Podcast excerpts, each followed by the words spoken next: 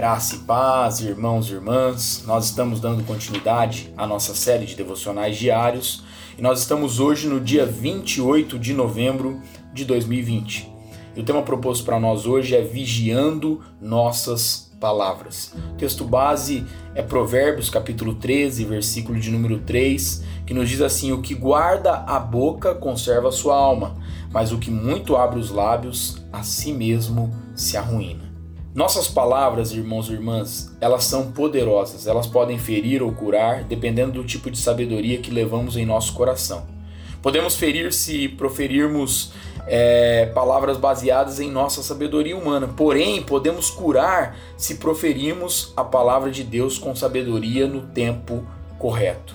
Ao lembrar a Epístola aos Hebreus, somos exortados para que consideremos-nos também uns aos outros para nos estimularmos ao amor e às boas obras. Está lá em Hebreus capítulo 10, versículo 24.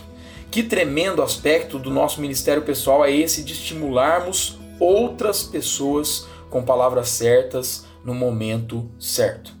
Que Deus lhe dê graça e nos dê graça e discernimento para que sejamos vasos de bênçãos na vida de muitas pessoas. Que você e eu sejamos abençoados por meio da vida das pessoas entre as quais você foi chamado a trabalhar.